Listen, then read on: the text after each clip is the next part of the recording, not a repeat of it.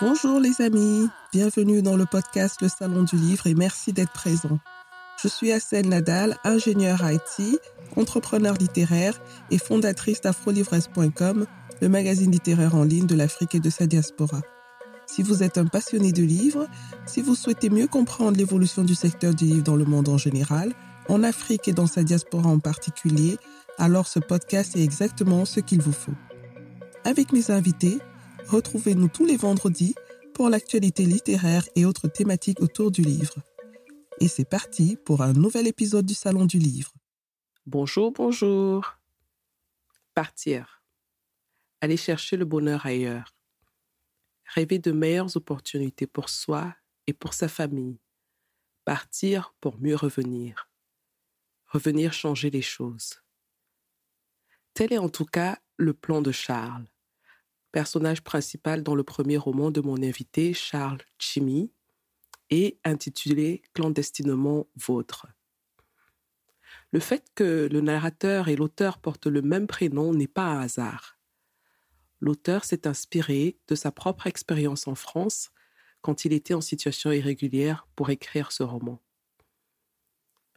Charles quitte le Cameroun avec un visa touriste pour étudier les sciences politiques. Une fois en France, on ne lui attribue pas le titre de séjour pour étudiant et il est sommé de rentrer, ce qu'il ne fera pas. Commence alors une vie de galère et d'aventure les unes les plus cocasses et déjantées que les autres. Clandestinement vôtre est une petite fenêtre sur ces personnes sans papier que nous croisons au quotidien dans les villes occidentales et dont les vies intérieures insoupçonnées sont complexes et loin des trivialités des débats télé sur les migrants, nouvelle appellation à la mode qui sonne comme une condamnation à un changement de son statut d'humain à Rien du tout. Clandestinement Vôtre est publié chez JC Lattès et Charles Chimmy nous le fait découvrir. Bonjour Charles Chimmy. Bonjour Marcel Nadal. Merci d'avoir accepté l'invitation dans le podcast de Salon du Livre. Je vous en prie. C'est un grand plaisir pour moi. Alors, je vous reçois aujourd'hui par rapport à la sortie de votre premier roman qui s'intitule... Euh, alors, il faut que je le dise bien parce que c'est une expression qu'on n'entend pas souvent. Clandestinement vôtre, publié chez JC Lattès en février 2021. Alors, je l'ai lu et j'ai beaucoup ri c'est un, livre euh, audacieux. Euh, ça ouvre une porte vers un milieu qui, dont on ne parle ou alors quand on en parle, on en parle de l'extérieur, on en parle euh, avec une certaine distance. Il s'agit de la vie en tant que personne, je dirais, je ne sais pas comment appeler ça parce que c'est tellement péjoratif, personne clandestine ou sans papier on reviendra dans notre entretien sur ces mots et la signification de ces mots. Et euh, donc, avant qu'on ne parle vraiment du livre, j'aimerais faire un peu mieux connaissance avec vous. Euh, qui est donc euh, Charles Cédric Chimie? Alors, Charles Cédric Chimie, c'est un jeune Camerounais de 30 ans, 31 ans. Mmh. je suis arrivé en France en 2014 pour euh, continuer mes études de sciences politiques que j'avais entamées au Cameroun, à l'Institut des relations internationales du Cameroun. Suite à, à ma venue ici en France, après une année, je me suis retrouvé euh, sans papier. Et voilà, et ça a duré euh, deux ans et demi, je crois. Voilà. Mmh et sinon, actuellement, voilà, je suis, je suis auteur, j'écris à temps plein et Ok. J'aimerais revenir un peu sur votre vie au Cameroun déjà, parce que on ne peut pas comprendre euh, la suite si on, on n'essaie pas de comprendre la genèse, l'ambiance dans laquelle vous étiez euh, au Cameroun, qui a un grand euh, impact sur votre décision à quitter le Cameroun. Donc, particulièrement la vie estudiantine. Est-ce que vous pouvez un peu me raconter comment était votre vie estudiantine au Cameroun, à Yaoundé? Je dois dire qu'après mon bac, déjà, quand j'ai mon bac, je ne savais pas. Alors, moi, je croyais déjà qu'après mon bac, j'allais voyager pour faire mes études à l'étranger, mais ma mère n'avait pas de moyens, donc j'ai dû aller à SOA et m'inscrire dans une faculté de sciences politiques. Alors, disons que l'ambiance là-bas était assez. Euh, ça faisait pas rêver, disons. Tout de suite, mhm. j'ai senti que j'étais dans un univers assez particulier parce que je me rappelle les premières, euh, la première année, dans des amphithéâtres de 1500 places, nous étions comme ça à 3000. Je voyais, je voyais un peu le climat euh, et je, je, instinctivement, comme ça, je me disais qu'est-ce qu'on fait ici et à quoi bon tout ça? Parce que je, je voyais les professeurs qui, euh, qui nous dictait les cours. Quoi. C'était pas, j'avais pas l'impression de d'apprendre euh, quelque chose euh, de fondamental dans ce contexte. Voilà. Mais je me disais, bon, il y a l'université, il y a des, gens qui s'y sont versés, il y a des professeurs qui font leur job, mais au fond, à quoi rime tout ça? Et quand je regardais un peu euh, ce qui était passé avant moi dans cette université, ou bien, voilà, je, une minorité, une minorité, parce que cette université à soi, il y a plein de il y a plein de taximans parfois qui vous disent qu'ils sont des licenciés, qu'ils ont tel diplôme, de, voilà. Et donc, euh, de façon objective comme ça, je, me disais, je vais faire soi, mais j'y croyais peu. Mais en même temps, j'ai aussi eu de, de des amis là-bas. C'était une expérience formidable parce que prendre parce que chaque matin, je quittais de Yaoundé pour soi pour ceux qui connaissent un peu euh, le Cameroun, voilà, ce soir c'est un peu comme une espèce de banlieue de mhm. Yaoundé. Et il faut prendre euh, ce qu'on appelle les clandos. Oui. Donc, au Cameroun, déjà, je, je, flirtais déjà avec la clandestinité. La clandestinité, parce que voilà. faut rappeler que clando, c'est le terme qu'on donne au, au, transport en commun privé. Euh, qui peut-être ne sont pas des clandestins puisqu'ils ont leur, leur, euh, leur papier de véhicule et tout le reste, leur autorisation. Mais je ne sais vraiment pas pourquoi on, on les appelle des clandos.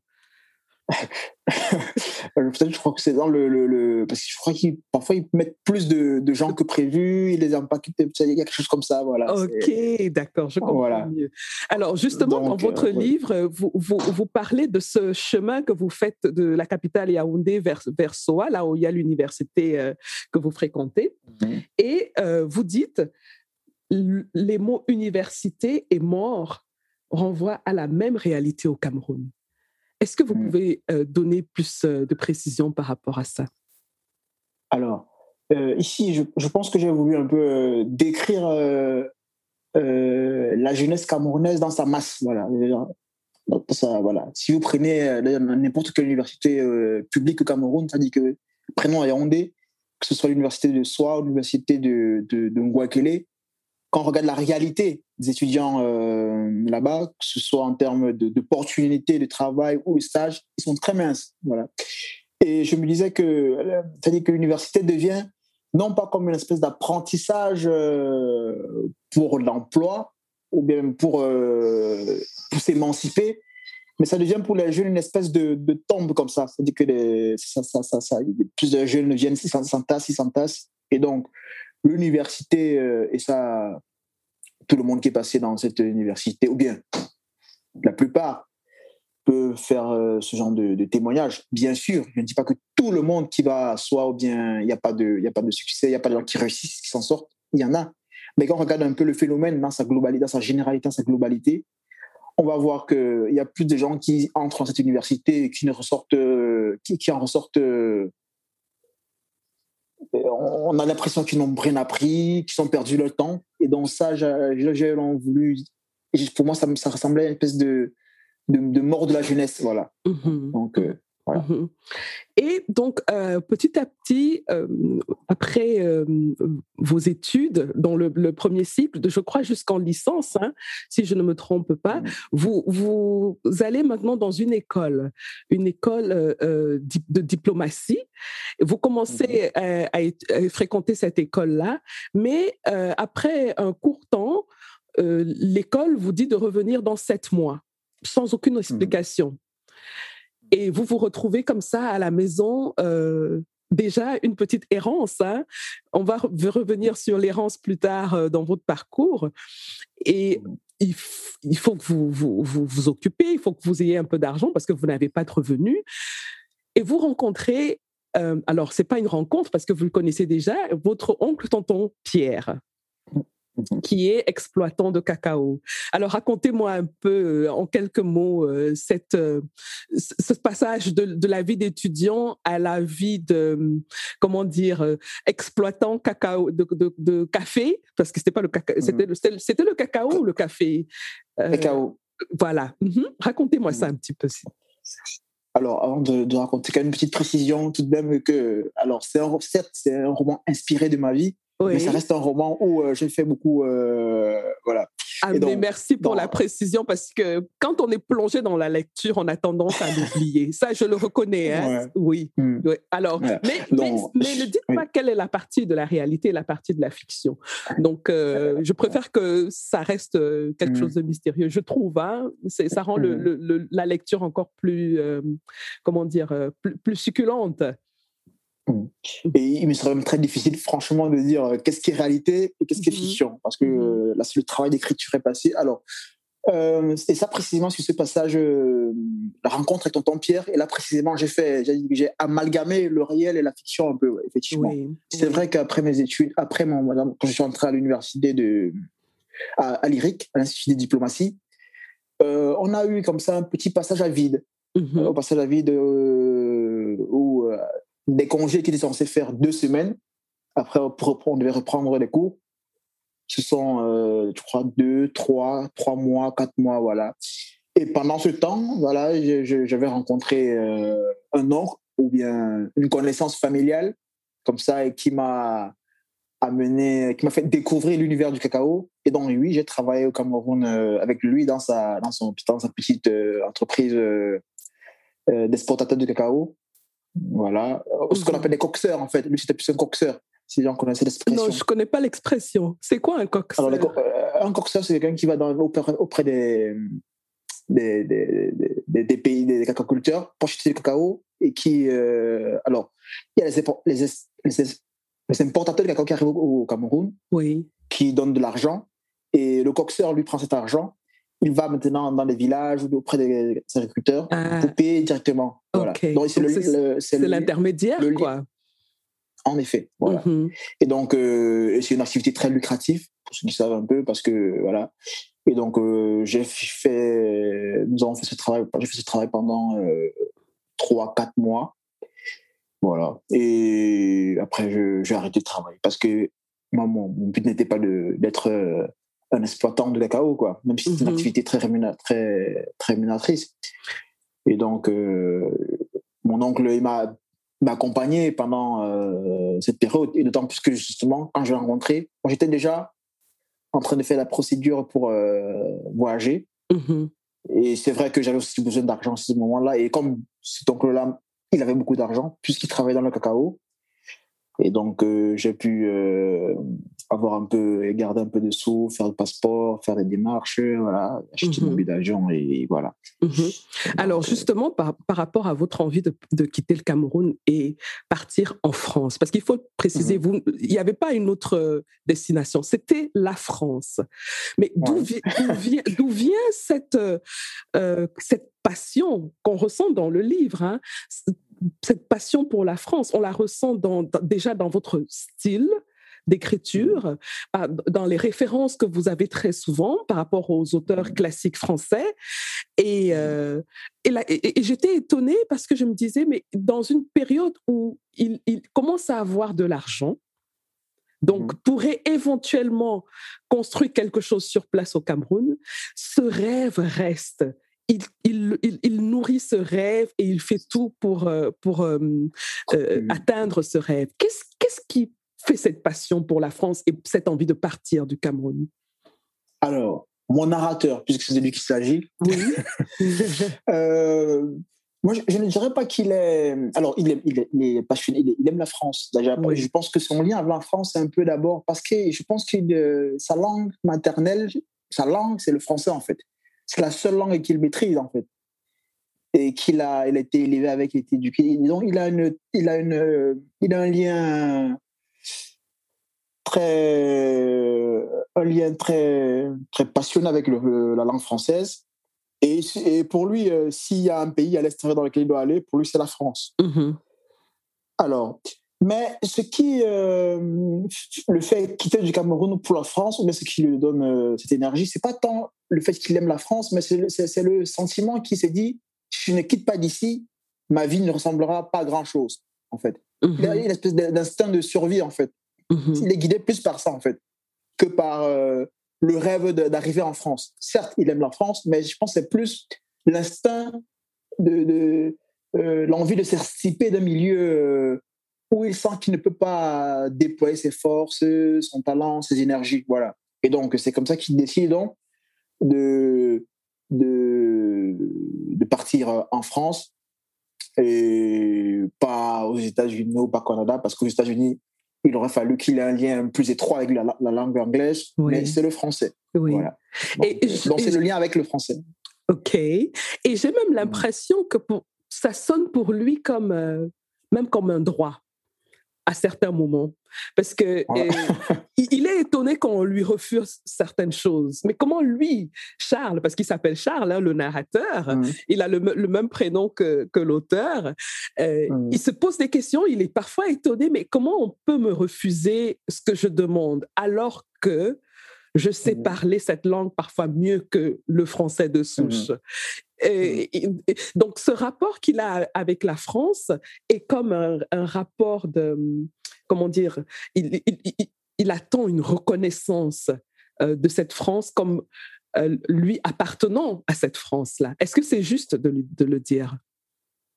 Euh, C'est à peu près ça, mais ce n'est pas simplement. Bah, d'ailleurs, on, on a raconté tout le livre, oui. mais ce n'est pas simplement parce que c'est lui, Charles, en fait. Je pense que le narrateur, c'est qu'il euh, découvre ou bien c'est qu'il euh, euh, pour lui en fait ce, ce droit de, d'ailleurs ça c'est le dans le, la déclaration des droits de l'homme il est écrit que tout homme est libre de vivre où il veut quoi mm-hmm. voilà mm-hmm. Charles au fond il, il, dit voilà il dit moi, je vais vivre là-bas voilà. Mm-hmm. au nom de quoi?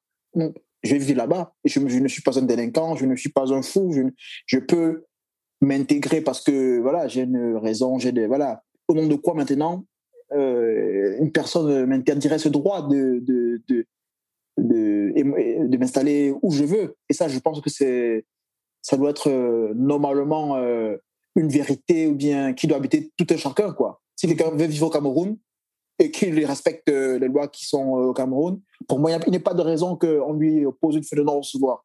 Si quelqu'un veut vivre dans tel pays, pour moi, voilà, pour moi, euh, voilà, je suis voilà. Donc ce Charles en fait, il est un peu le, il est, il est animé par cette euh, par cette vérité, voilà, ou pas par cette euh, par cette comment je peux dire ça, il est animé par cette oui, par cette vérité, voilà. Oui tout homme. c'est un peu aussi euh, un universalisme hein, euh, qu'on connaît dans le ah. discours français, la République. Ah, voilà. Donc, il se l'approprie hein, sans, sans, comment dire, sans complexe. Mm. Alors, en effet, c'est bien ça. Il, il, il, il choisit d'aller en France par la voie légale. Ça, c'est quelque chose qui m'a mmh. frappé aussi. Parce que mmh. on connaît le drame hein, aujourd'hui euh, de, de, ce qu'on appelle les migrants. Et à propos de ce mot, Charles, lui, il ne se sent pas migrant parce que pour lui, c'est autre chose. Euh, c'est assez, assez, étonnant qu'il ait choisi cette voie légale pour, euh, pour pour quitter le Cameroun pour la France. Il aurait pu aussi aller euh, par le, Sahara comme beaucoup d'autres. Hein. C'est sûrement. Alors, Charles, je pense qu'il n'avait pas cette. Il, n'aurait pas eu cette force-là, quand même. Mm-hmm. C'est-à-dire que. Et, on dit parfois que l'occasion fait le larron. C'est-à-dire, Charles avait, pour lui, ses études qu'il faisait, qui lui permettaient d'emprunter cette voie. Mm-hmm. Alors que ceux parfois qui, qui prennent euh, la route, comme on l'appelle, parfois il faut voir, parfois ce sont des gens d'abord ou qui ont essayé déjà de par la voie légale, n'ont pas pu, ou qui ne peuvent pas emprunter la voie légale. Oui. Or, moi, j'avais une espèce de fenêtre comme ça, voilà. Ok. Et, et, la fenêtre, comme effectivement, c'était une fenêtre, c'était une porte. La preuve, c'est que j'ai à Charles, on a donné un visa touriste. Mhm. Ça, Charles était censé rentrer dans son pays. Voilà. Mhm. Mhm. Charles n'avait même pas les moyens précisément de, de comme il explique dans, dans le, comme il dit, il n'avait pas les moyens de prétendre un visa étudiant, parce que tout, tout, tout euh, Africain qui veut faire ses études en France, c'est qu'il faut une caution pour aller faire ses études. Et donc, lui, n'ayant pas cette, suffisamment de moyens pour euh, se positionner en tant qu'étudiant, il va donc se, il va donc se suffire euh, au statut de, de touriste. Alors qu'au fond, c'est pas un touriste, Charles, c'est un étudiant. Sur le mot euh, migrant, c'est pas si vous voulez que je dise. euh, Avec plaisir, hein, allez-y. alors oui, Charles euh, ne se sent pas. Alors c'est voilà un terme qui fait qui a beaucoup qui fait florescence en ce moment et que Charles ne se sent pas migrant et il ne voit pas les migrants migrants. Voilà. Parce qu'au fond, qu'est-ce que sont ces, ces gens-là? D'abord, ce sont des, des gens qui viennent quelque part, ils ont une nationalité, bien et aussi la plupart de ces gens-là sont des gens qui travaillent, même Mhm. ici en France. Voilà. C'est important de Donc ce sont des oui. travailleurs. Oui, Voilà, ce sont des, Mhm. des travailleurs, euh, des travailleurs euh, sans papier. oui. Ce sont des travailleurs. Or, en disant migrants, en fait, on essaye d'invisibiliter le travail de ces gens, en fait. Mhm. Et dans le, dans le mot migrant, en fait, il n'y a que le mot errance. Tu as des errances, en fait. Donc, des gens comme Mhm. ça qui, sont, qui traînent et qui, on ne sait pas ce qu'ils font. Mhm. Alors qu'on sait que ces gens-là, en fait, ils travaillent beaucoup. Ce sont des saisonniers dans des, des, des, vignes partout euh, en, Espagne, en- ici en France. Ce sont des gens qui travaillent dans des BTP, des gens qui travaillent. euh, voilà. Et moi, précisément, mon, mon narrateur, en tant que sans-papier, il a, vu, il, a, il a côtoyé ces gens de très près, qu'on appelle euh, migrants, et, qui, eux, ont pris la route. Voilà. Oui. Et, que, et qui, eux, justement, travaillaient. Voilà. Lui, il ne travaillait pas. Le- Oui. Narrateur ne travaillait pas. Il, a, il refusait de travailler. Voilà. Mais ces, ces, ces autres, euh, euh, je n'ai pas dit collègues, mais ces autres compagnons d'infortune, euh, si puis dire comme ça, voilà, ils étaient des, des gens qui travaillaient et qu'on appelait migrants ou sans papier, mais ils se Mhm. battaient, voilà. Mhm. Donc le mot migrant, en fait, pour moi, ça, cherche, ça essaye un peu d'invisibiliser l'apport de ces gens dans la société d'accueil, en fait. Oui. On met migrants comme ça pour, euh, voilà, donc... euh, pour moi, ce ce sont des, je vais utiliser un peu un terme euh, un peu plus politique, ce sont des prolétaires, voilà. Mhm. Ce sont des prolétaires. Oui. Et, pas- et pas des migrants, voilà. Mhm. Donc, Charles, le, le narrateur, quand il arrive en France, comme, comme vous l'avez si bien dit, c'est avec un visa touriste. Il est en situation légale le temps de ce visa euh, de, pour le tourisme. Et il est venu pour faire des études qu'il a fait d'ailleurs, et il est sorti major de sa promotion. C'est- très important de le dire. Ce qui ne veut pas dire que les autres n'ont pas droit à certaines choses, mais c'est pour euh, montrer la, la complexité et les, les- les paradoxes qu'on peut re- retrouver parfois dans cette question de, de Mhm. papier, de sans-papier, de, de qui a le droit, qui n'a pas le droit. Donc, euh, euh, il sort major de sa promotion, il a étudié son sciences politiques, et là commence, mais alors une aventure de folie, de folie. Mhm. Il devient sans papier. Et il n'aime pas ce mot sans papier. Il n'aime, pas ce mot. Il, il a des discussions incroyables par rapport à ce mot-là. Euh, Qu'est-ce que vous, auteur, vous en pensez? Puisqu'il faut toujours faire la différence entre Charles, le narrateur, et Charles, l'auteur. Je, je, je vous remercie pour cette euh, reprécision encore, c'est important. J'avoue que parfois, vous-même, vous vous perdez un peu dans... sans vous en rendre compte, bien sûr. En effet. Mhm. Alors, euh, disons que c'est. Disons que je, je- dans le, mon narrateur, il, il joue un peu de cette euh, appellation, euh, de cette appellation sans papier. Mais l'auteur que je suis, quand même, il est un peu. C'est une appellation pour moi qui n'a pas. Et, et si on parle français, qui n'a pas grand sens. Parce que parfois on dit un sans-papier malien ou un sans-papier camerounais. C'est contradictoire. Oui. S'il est malien, alors il n'a pas sans-papier. Il a des papiers. Alors il faut dire c'est un, un malien qu'on ne veut pas. C'est un camerounais qu'on ne veut pas. C'est un marocain qu'on ne veut pas. Mais il ne peut pas être sans-papier malien, sans-papier marocain. Mhm. Pour moi, c'est quand j'entends ces mots, voilà. Oui. Si- S'il est sans papier, alors on ne sait pas d'où il vient et on ne peut pas lui trouver une nationalité. Mais s'il a une nationalité, ça veut dire qu'il a, un, papier, voilà. Il est reconnaissable par ça. Mhm. Parce qu'on n'est on est, on n'est pas camerounais par. euh, Il y a des papiers qui prouvent qu'on est camerounais. Mhm. Voilà. Or, la personne sans papier, quand même, c'est pas qui vient dépouiller quand même euh, un individu de son. euh, son si ce n'est plus un sujet légal, ça devient une espèce de chose. Voilà. Oui. Oui. Alors, Et- donc, Et même vous, vous, vous, vous, vous faites la comparaison avec la situation des chiens à Paris. Ah bah. il n'y a pas de chien sans papier. Ça, c'est assez intéressant. Oui. Ouais. Donc, oui, il n'y a, pas, a pas de. J'ai pas encore entendu des chiens sans papier. voilà. Et pourtant, on appelle des gens sans papier. Oui, on parfois sans papier euh, camerounais, sans papier euh, sénégalais. Donc, cette appellation, pour moi, est plus en fait. Euh, c'est une appellation, euh, pour le coup, vraiment une appellation très raciste, alors, pour le coup. Mm-hmm. on, on, dénie aux gens elle peut paraître quelconque ou banale, mais on mm. dénie aux gens quand même euh, quelque chose qu'ils ont de fondamental, que le droit d'être, de vivre. Voilà. L'existence, leur existence. L'existence. Or, sans papier, c'est un peu dire, tu n'as pas le droit d'exister. Mm-hmm. Voilà. Mm-hmm. Voilà. Donc, euh, alors qu'un chien, voilà, on ne demande jamais à un chien d'où tu viens, tes origines, euh, ton papier, ton maître, comment, voilà. Donc, ça, ça me paraît un peu surréaliste tout ça. Mmh ah ben justement, par rapport à cette expression sans papier, mmh. moi, je veux savoir, hein, parce que ça, ça m'a touché. Sans papier plus camerounais, c'est un tandem vicieux. C'est quoi cette affaire? Pourquoi sans papier et camerounais, ça donne un tandem vicieux? Là, j'ai dit, il, faut que je lui demande ça. il n'a pas pris les Ivoiriens, il n'a pas pris les Sénégalais, mais il a pris les Camerounais. Pourquoi?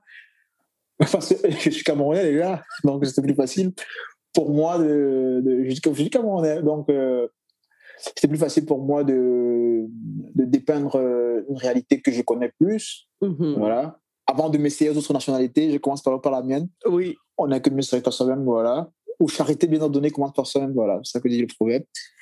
Et donc, euh, sans papier camerounais, c'était plutôt pas mal. Mm-hmm. Et d'autant plus que tout à l'heure, on parlait des, on parlait des origines du Cameroun qui parfois est sans papier même euh, dans leur propre sol. Quoi. Mais vous parlez de tandem vicieux pour ces, pour ces deux-là, sans papier ah. et camerounais.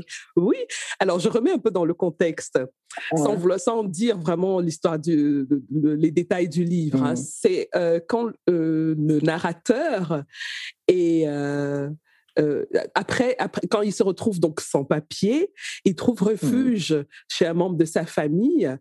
Euh, et euh, c'est pas pour très longtemps puisqu'il il sera mis à la porte et il va se retrouver mmh. carrément sans abri. Et mmh. donc dans euh, la dans sa colère à ce moment-là, il parle justement de de sans papier plus camerounais, ça fait un tandem vicieux. Et ça, ça m'a beaucoup frappé parce que c'est un peu comme si il y avait quelque chose de typiquement camerounais dans le comportement que le narrateur a, a vécu hein, dans cette situation-là euh, chez ce membre de, de, chez le membre de, de, sa famille? Alors, disons, alors je, pense que là, ça devait être une, une pique comme ça, mais que je voulais envoyer à mes, à mes compatriotes. Euh, euh, d'accord. Voilà. D'accord. Une ironie comme ça. Moi, je ne pouvais pas laisser passer ça. J'ai dit qu'il faut que je. Vous avez bien fait. Ouais. Il faut que je lui demande. Donc, euh, le narrateur se retrouve dans la rue, pratiquement. Et euh, mmh. les femmes auront mmh une place très, très, très importante dans sa vie et de multiples manières. Hein. Mmh ce sont les femmes euh, qui lui font euh, tenir, qui, font qui font qu'il tienne, qu'il ne mmh sombre pas, et en même temps, ce sont les femmes euh, qui lui qui lui montrent un peu, qui sont un peu le reflet de sa misère en même temps. Hein. Donc, il y a, mmh je trouve qu'il y a un, un, jeu comme ça entre la jante féminine et le narrateur très complexe. On ne sait pas trop. On se demande mmh s'il est, euh, s'il déteste les femmes, mais à un moment, on se dit, mais euh, vu de la situation dans laquelle il se trouve, est-ce qu'il a vraiment le choix? Euh. Et en même temps, il, y a des femmes de sa vie dont il parle avec beaucoup d'estime, euh, comme par exemple sa mère. Donc, c'est assez complexe hein, le rapport qu'il a avec les femmes. Qu'est-ce que l'auteur pense de cette analyse très courte que je viens de faire? Ah bah déjà, je, je trouve très intéressant ce vous venez de dire sur cet effet, ce double effet. Mm-hmm contre-effet ou euh, espèce de, de, jeu miroir comme ça. Et, je pense qu'elle est très intéressante et, et, très juste. et que vous avez dit que pour le narrateur, je pense que les femmes sont à la fois son salut et sa, damnation. C'est-à-dire que elles sont le reflet, elles, sont, elles donnent de la force. En même temps, elles reflètent aussi l'étendue de sa misère. Voilà. Mm-hmm. que ça c'est et, et et cette et cette double polarité comme ça constitue pour moi quelque chose de très intéressant. Et je pense que c'est ce que effectivement j'ai voulu euh, euh, exprimer et traduire dans le livre. C'est pas simplement le fait de, de raconter euh, des anecdotes femmes femmes. C'était de, mm-hmm. de, montrer cette ce, ce complexe là voilà qui voilà qui qui, qui c'était pas juste comme parfois j'ai certains m'ont interpellé dessus une espèce de le narrateur voulait raconter ses conquêtes. Non, c'était pour exprimer quelque chose, une vérité oui. Euh, du narrateur, une vérité euh, de l'époque ou une vérité de la situation euh, mm-hmm. difficile dans laquelle il est, quoi, voilà. Mm-hmm. Et la question qui peut se poser, comme on pose au narrateur, ou bien à tous sans papier, c'est quel amour pour ces gens, en fait? Oui. Est-ce qu'on peut, est-ce qu'on peut aller enquêter sur l'amour des sans-papiers? Et quelles relations ils ont vraiment? Tout à l'heure, quand je disais qu'ils n'ont pas les, ils n'ont pas les droits, ils n'ont pas. Mais au fond, tout le monde s'en fout en fait de qui sont aimés ou pas, voilà. Donc euh, ce que je voulais traduire, c'est voilà, c'est quelqu'un qui euh, essaye, euh, il sait que l'amour est fondamental, il sait que les femmes sont, et pour répondre à votre question aussi, ou bien autre. Non, je pense que mon narrateur, alors là je parle en tant qu'auteur aussi, non, je pense pas qu'il est, il est, il est qu'il n'aime pas les femmes ou qu'il est, il soit, non, non, mais je pense que ses relations avec les femmes sont très rude, voilà. Rude et douce, voilà. Il y a, mm-hmm. voilà et qu'il n'y a pas de place, en fait, pour. Euh, la romance. Je m'excuse pour cette expression, de simagrées, voilà. la romance. Euh, la romance, voilà. Mm-hmm. Malheureusement ou heureusement, voilà. Il n'y a pas de place pour ça. Oui, oui. C'est très intéressant ce que vous dites parce que euh, ça m'interpelle beaucoup. je me dis, mais quand je marche dans la rue, je vois des, des sans domicile fixe. Je ne me mmh. pose jamais la question euh, de savoir comment leur intimité se passe. Et pourtant, l'intimité, c'est quelque chose de, de, de, vital euh, dans, dans, dans, dans l'humanité. Euh, c'est un peu comme si, inconsciemment, on leur a dénié ce côté humain. Mmh. Et avec Clandestinement Vôtre, je ressens aussi ça. Euh, chez le narrateur. Le narrateur, euh, est-ce qu'il a le droit d'aimer et d'être aimé? Comme ceux qui ont les papiers le font naturellement. Pour eux, c'est une évidence. Est-ce que, parce que l'amour, euh, la romance, ça demande d'avoir quand même dans sa tête un espace prévu pour ça. Mais quand on est en permanence, chaque heure, chaque seconde, dans le quotidien, dans un instinct de survie, on doit faire attention qu'on ne soit pas découvert par la police, on ne sait pas où on va dormir, on ne sait pas ce qu'on va manger. Bref, on ne sait rien. Mais quelle est la, place de l'intimité dans la vie d'un sans-papier finalement? Alors, je pense que c'est une très belle remarque. Et là, vous touchez euh, le point fondamental et ce que vous dites là me, fait penser à un mot, déshumanisation. Que ces gens sont, sont déshumanisés, privés d'amour. C'est de mm-hmm. ça qu'il s'agit. Et que nous autres, ou bien la plupart des gens, ça dit que ils se sentent aimés et ils aiment, quoi. Ça dit que mm-hmm. c'est quand même une caractéristique fondamentale de, ce qui nous fait, qui nous constitue. On n'est rien mm-hmm. sans l'autre.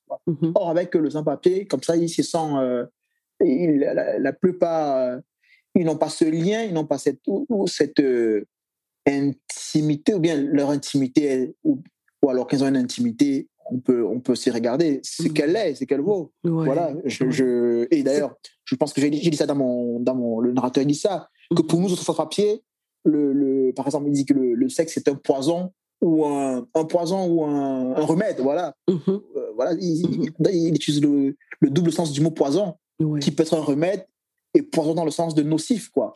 Voilà. Et ça, et, ça, euh, et que personne évidemment ne se pose cette euh, question et que donc on est dans, un environnement qui broie certaines personnes pendant que d'autres en fait ça allait des élèves parce que l'amour précisément si l'amour est grand si l'amour est beau si depuis que l'humanité humanité on chante l'amour on écrit sur l'amour c'est parce que ça nous élève, voilà. Ça nous amène quand même, ça, nous, ça nous fait sortir de nous-mêmes, quoi. Or, comment des gens privés d'amour, qu'est-ce que sont ces gens privés d'amour, voilà? Oui. D'amour d'eux-mêmes aussi, parce que sans-papier doit, doit, aussi avoir, euh, surtout il ne doit pas s'aimer quand même. Oui. Parce que, et c'est pour ça que je joue avec mon narrateur, qui joue parfois le personnage antipathique ou bien très parfois, je me le raconte, pour dire quand même que non.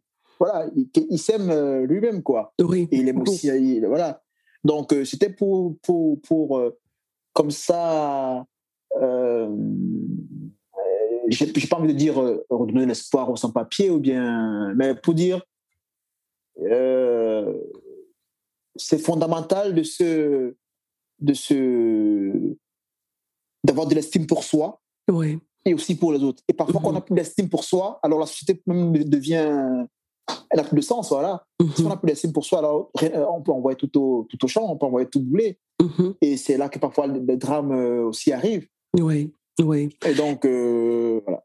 Justement, à propos d'estime de soi, euh, le narrateur a des astuces hein, euh, mmh. intellectuelles, moi je dirais, même mentales, mmh. pour essayer de garder encore cette, cette infime, infime dignité, infime estime de soi.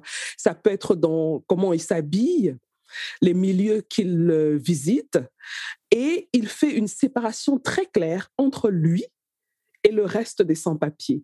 C'est assez incroyable. C'est assez incroyable ce qui se passe. C'est-à-dire qu'il appartient à un groupe, mais il déteste ce groupe, mais et, arrive à, à, se, à se, comment dire, à, se distancer de ce groupe. Donc c'est un peu comme si euh, euh, il est dans un délire euh, mental. Je me demande mmh si, déjà sa situation très très précaire ne joue pas aussi sur mmh son mental, sur le regard qu'il pose sur la, la société. Mmh Alors, je, crois que le narrateur, il, est, il est, clandestin jusqu'au bout, voilà. il, est, clandestin dans sa clandestinité. Et ça, c'est ce qui est aussi intéressant à, voilà. Il, n'est pas juste clandestin, c'est-à-dire, et voilà, il remplit les clichés de tous les clandestins, ou bien les images que la société a de, il en joue et voilà, première chose. Et oui, il ne veut pas appartenir à, un groupe, quel qu'il soit, d'ailleurs. C'est-à-dire que s'il ne veut pas qu'on l'assimile un clandestin sans papier, ce n'est pas, pas pour embrasser euh, tel autre clan, tel autre. voilà, il a quelque chose de, solitaire, voilà, d'absolu, quoi, d'absolue euh, solitude, voilà. Et alors oui, sa situation joue un peu, mais je pense aussi que je, pense qu'il il veut se sentir euh, vivre à fond, quoi. Voilà. Et pour se sentir vivre à, fond, en fait, je pense qu'il euh, faut qu'il euh, s'assume en tant qu'individu d'abord, voilà, et pas en tant que personne appartenant à la catégorie sans papier ou en tant que je sais pas un autre groupe, voilà. Donc pour lui, c'est fondamental de se de de rester un, d'être clandestin même dans la clandestinité et donc de, brouiller toutes les pistes. Euh, voilà. Combien de temps euh, a duré cette situation de sans-papier euh, Trois ans et demi à peu près? Non, alors pour mon narrateur, là, c'est, pour, mon narrateur, ça durait, pour moi, pour, mon narrateur, ça durait trois ans. Oui. Mais pour moi, deux ans et demi. Oui. Comment. Où est-ce qu'on prend la force? D'où est-ce qu'on tire la force de tenir chaque jour, euh, les difficultés, les questions existentielles dont je parlais tout à l'heure? Je vais manger quoi mmh. aujourd'hui? Est-ce que je vais manger? Parce que quand on dit je vais manger quoi, c'est comme si on a déjà le choix. Mais est-ce mmh. que je vais manger? Je, Où est-ce que je vais dormir? C'est incroyable. C'est incroyable. Mmh. Comment on fait pour tenir? Comment on fait pour ne pas se tirer une balle dans la tête? C'est une très, très bonne question aussi, celle-là. Alors, mais euh, maintenant que je ne suis plus sans papier, je peux répondre à cette question. Et je pense que j'ai mhm. commencé à écrire ce livre précisément après ma situation, je pense. Parce que en tant que sans papier, je me suis jamais posé cette question. Comment je fais, voilà. J'étais dans une espèce de d'instinct. De, c'était c'était c'était l'animal en fait qui, qui, euh, la survie une espèce de, mhm. survie voilà, mhm. mécanique euh, mécanique bien rodée comme ça qui euh, mais je pense que c'est on n'a pas d'autre choix que de que de lutter en fait voilà que de et je pense que c'est le seul et, c'est comme tous les, comme la plupart de ces sans-papiers, c'est-à-dire que ce sont des gens assez qui luttent, voilà, mm-hmm. c'est-à-dire qu'ils n'ont pas d'autre choix. Ils ne mm-hmm. luttent pas, ils crèvent, ou bien ils, ils voilà. Donc, quand on est dans cette situation, ce qui fait tenir, alors là aussi, ça, ça, dépend aussi de. mon narrateur, c'est qu'il lui fait tenir, pour le coup, vous avez dit là un peu, je pense qu'il y a un peu de l'amour, en fait, qui lui fait, qui lui fait tenir. Parce qu'il reçoit de l'amour auprès de beaucoup de ces femmes-là et qui lui disent un peu, tu, vaux quelque chose, voilà. Et lui, ça lui fait du bien, ça le, ça le, ça le booste, ça le machin. Mm D'autres sans-papier, ça peut être la, ça peut être la foi, ça peut être euh, ça peut être le petit boulot qu'ils font, mhm. même si ça ne permet pas de. Voilà, donc ça dit que ce qui permet de tenir, c'est des petites, euh, des petites choses comme ça auxquelles on se raccroche, la foi, mhm le petit boulot. Euh, pour mon narrateur, c'était l'amour ou les femmes. Les femmes. D'autres, la drogue, voilà. Je dois dire que les, scènes avec les femmes, alors, euh, oh là là, bah, les gens vont découvrir quand ils vont lire. Hein. Je n'en dis pas plus. C'est chaud. Et donc, euh, est-ce qu'on on a un rêve quand on est dans cette situation? Est-ce qu'on a encore la capacité de rêver? Alors, euh, mon narrateur, oui, je, alors, on va aussi raconter l'histoire. C'est très difficile, mais je, c'est pour ça qu'il faut, euh, il faut pas renoncer en fait beaucoup à sa, à ce qu'on est, à ce qu'on ressent, à sa subjectivité, voilà, et pas ce que vous avez dit tout à l'heure, et pas vouloir s'enfermer dans une catégorie. Mm-hmm. Je suis sans papier, voilà, ou bien je suis parce que quand tu dis, on dit je suis sans papier, c'est quand on, crée déjà une espèce de, de communauté comme ça. Non, personne n'est sans papier. Tu es ce que tu ressens au fond de toi, ce que tu veux être. Euh, et cette mhm. force-là, personne ne peut. C'est une liberté, veut dire, euh, euh, aussi absolue. Même mhm. si c'est vrai, la, réalité, c'est que là, si quelqu'un n'a mhm. pas d'emploi, de logement, machin, ça restreint beaucoup sa capacité, ça, ça, le, ça le rend très vulnérable. Je ne convient pas. Mais je pense que ce qu'il faut chercher aussi quelle que soit la situation, parfois, c'est de, de, de donner euh, priorité à, à, sa subjectivité. Voilà. Mm-hmm. Et mon narrateur, euh, c'est un, un, peu, un peu sa ligne de, de, conduite. Pour lui, en fait, la vérité, en fait, ce n'est pas la société qui lui dicte ça, en fait. Pour sa vérité, c'est ce qui vient de lui, en fait. Et ça, toute personne qui est dans une situation d'oppression, en fait, pour moi, doit s'en tenir cette règle-là. Voilà. Il a une, règle de... de révolutionnaire, en quelque sorte. Hein. Ah, en effet, oui. et pas d'acceptation de la société, et pas, et pas, et pas d'acceptation de la société euh, telle qu'elle veut qu'il soit et telle qu'elle fonctionne. Oui, on le ressent mmh. dans, dans, beaucoup de scènes. Hein. Je ne voudrais pas raconter tout le livre. Donc, mmh. euh, il y, a, comme, comme ça comme un procès euh, euh, de la bien-pensance. je ne donne pas plus de détails que ça. Les lecteurs iront découvrir. Et mmh. son histoire ne s'arrête pas à sa vie de, de, son papier, même si c'est, le vécu est dans une vie de son papier. il y a le rapport avec la famille aussi qui, qui qui a une place dans ce récit-là. Et mmh. voilà, son récit évolue. Je ne donnerai pas le, la, fin de l'histoire. Donc, les gens iront lire et découvrir comment ça, ça se termine, si, si, si, ça se termine même d'ailleurs. et donc, moi, on va bientôt terminer notre échange et mmh. j'aimerais savoir ce quelle est la situation de Charles, l'auteur, aujourd'hui? Alors, euh, la situation de Charles l'auteur, c'est que Charles a ses papiers depuis euh, trois ans et qu'il a rendez-vous euh, bientôt pour la naturalisation. Ben, dis donc Super Et qu'il a été édité par une bonne maison d'édition. Bah, une, bah, une très grande maison d'édition, il faut le dire. Hein, JC Latteste, hein, pour un premier roman. Euh. ma modestie m'empêche un peu de trop me voilà, vouloir. Bah, laissez-moi donc le dire. Charles, Charles Cédric Timmy a été édité par une très grande maison d'édition qui s'appelle JC Latteste. Et pour un premier, premier roman, c'est assez rare quand même. Voilà, merci. Et donc là, je travaille sur mon deuxième. Je m'occupe de mon fils. Voilà. Mm-hmm. Et voilà. Donc, euh, je suis un un auteur euh, et un papa. À temps plein. Voilà. Les deux à temps plein. Euh, oui, les deux à temps plein. C'est ce qui n'est pas une mince affaire. J'imagine. Hein? Mm. Et est-ce qu'on peut avoir une toute petite idée de, du sujet du prochain livre? Alors, le, déjà, le, second livre ne sera pas d'ordre autobiographique, déjà. je sors de un peu. Je, je, voilà. Là, je me suis assez amusé et moi. Tout à mhm. l'heure, on a, beaucoup, on a beaucoup joué avec le narrateur, auteur. Mais ça me plaît, ça, voilà. On, s'embrouille comme ça sur. Euh, voilà. Ça, ça, ça, ça, m'intéresse, ça me fait beaucoup euh, rire, ça. Donc, euh, là, je sors du, du, cadre de. Le,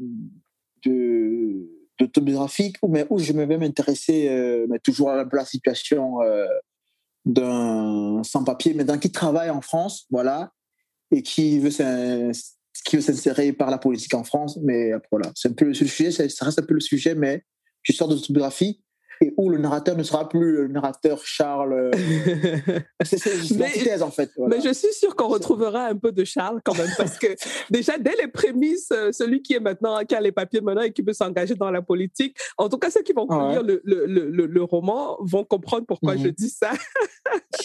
et ce sera toujours publié chez euh, JC Lattès ou bien on ne change pas l'équipe qui gagne. Eh ben, dis donc, mais bravo, hein. Mmh. Mais franchement, sincèrement, euh, c'est parce que c'est un premier roman, c'est mmh. bon. Mais si mmh. on relance le, un deuxième contrat, ça veut dire qu'il y a de, belles choses qui se sont passées dans les coulisses. Bravo. Alors, si tu avais un message, peut-être qu'il y a des sans-papiers, vraiment, je suis désolée pour le mot, mais j'ai pas d'autres mots. Hein.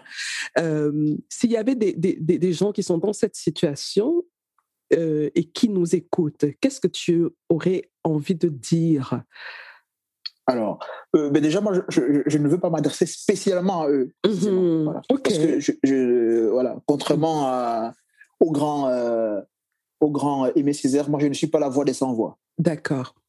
Mmh voilà, donc je, je, je, je, je, partage, je suis, solidaire de ces gens, mais, mmh je, mais je ne veux pas m'adresser comme si j'avais des, des conseils ou des secrets. Des leçons. Euh, particulières. Les leçons à les livrer.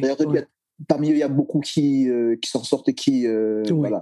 Bon, mais par contre, j'ai un message plutôt au lecteur. Voilà. Oui. J'écris en tant qu'écrivain, pas en tant que sans papier. Donc, qu'est-ce que je peux adresser au lecteur Voilà.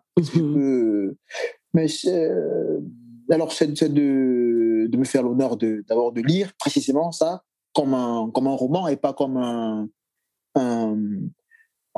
une biographie, parce que c'est pas euh, ma, vie, ça a été un peu ça, mais on parle à résumer à ça, première mm-hmm. chose. Mm-hmm.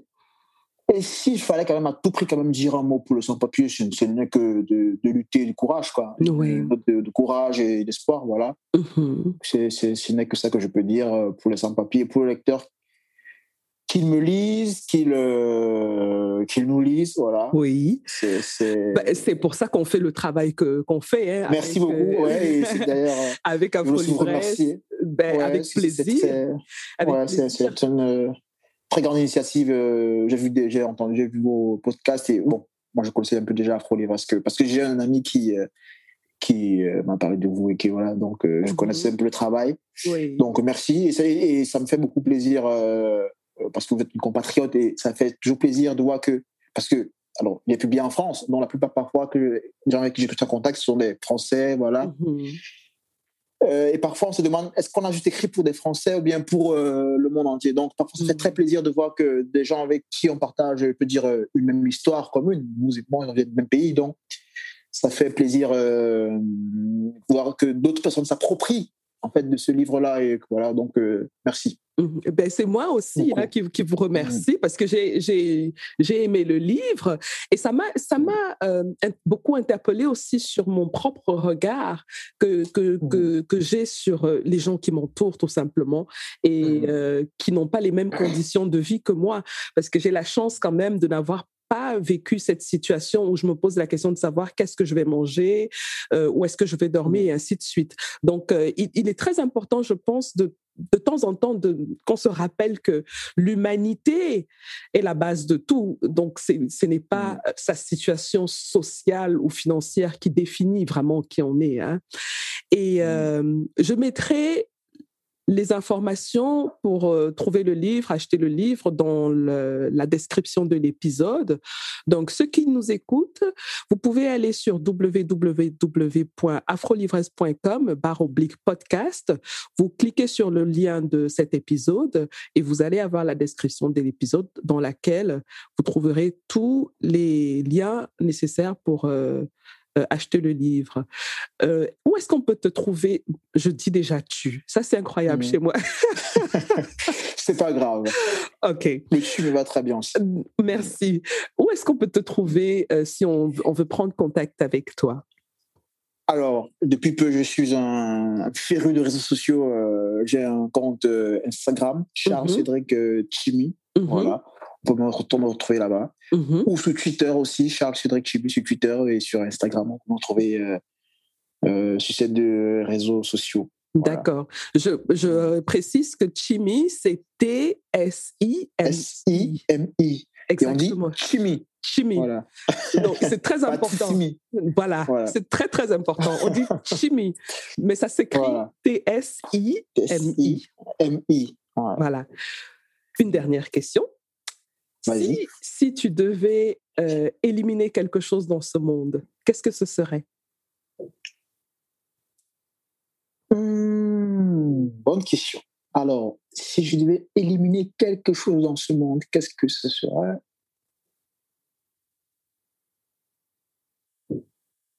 Les inégalités. Très bien.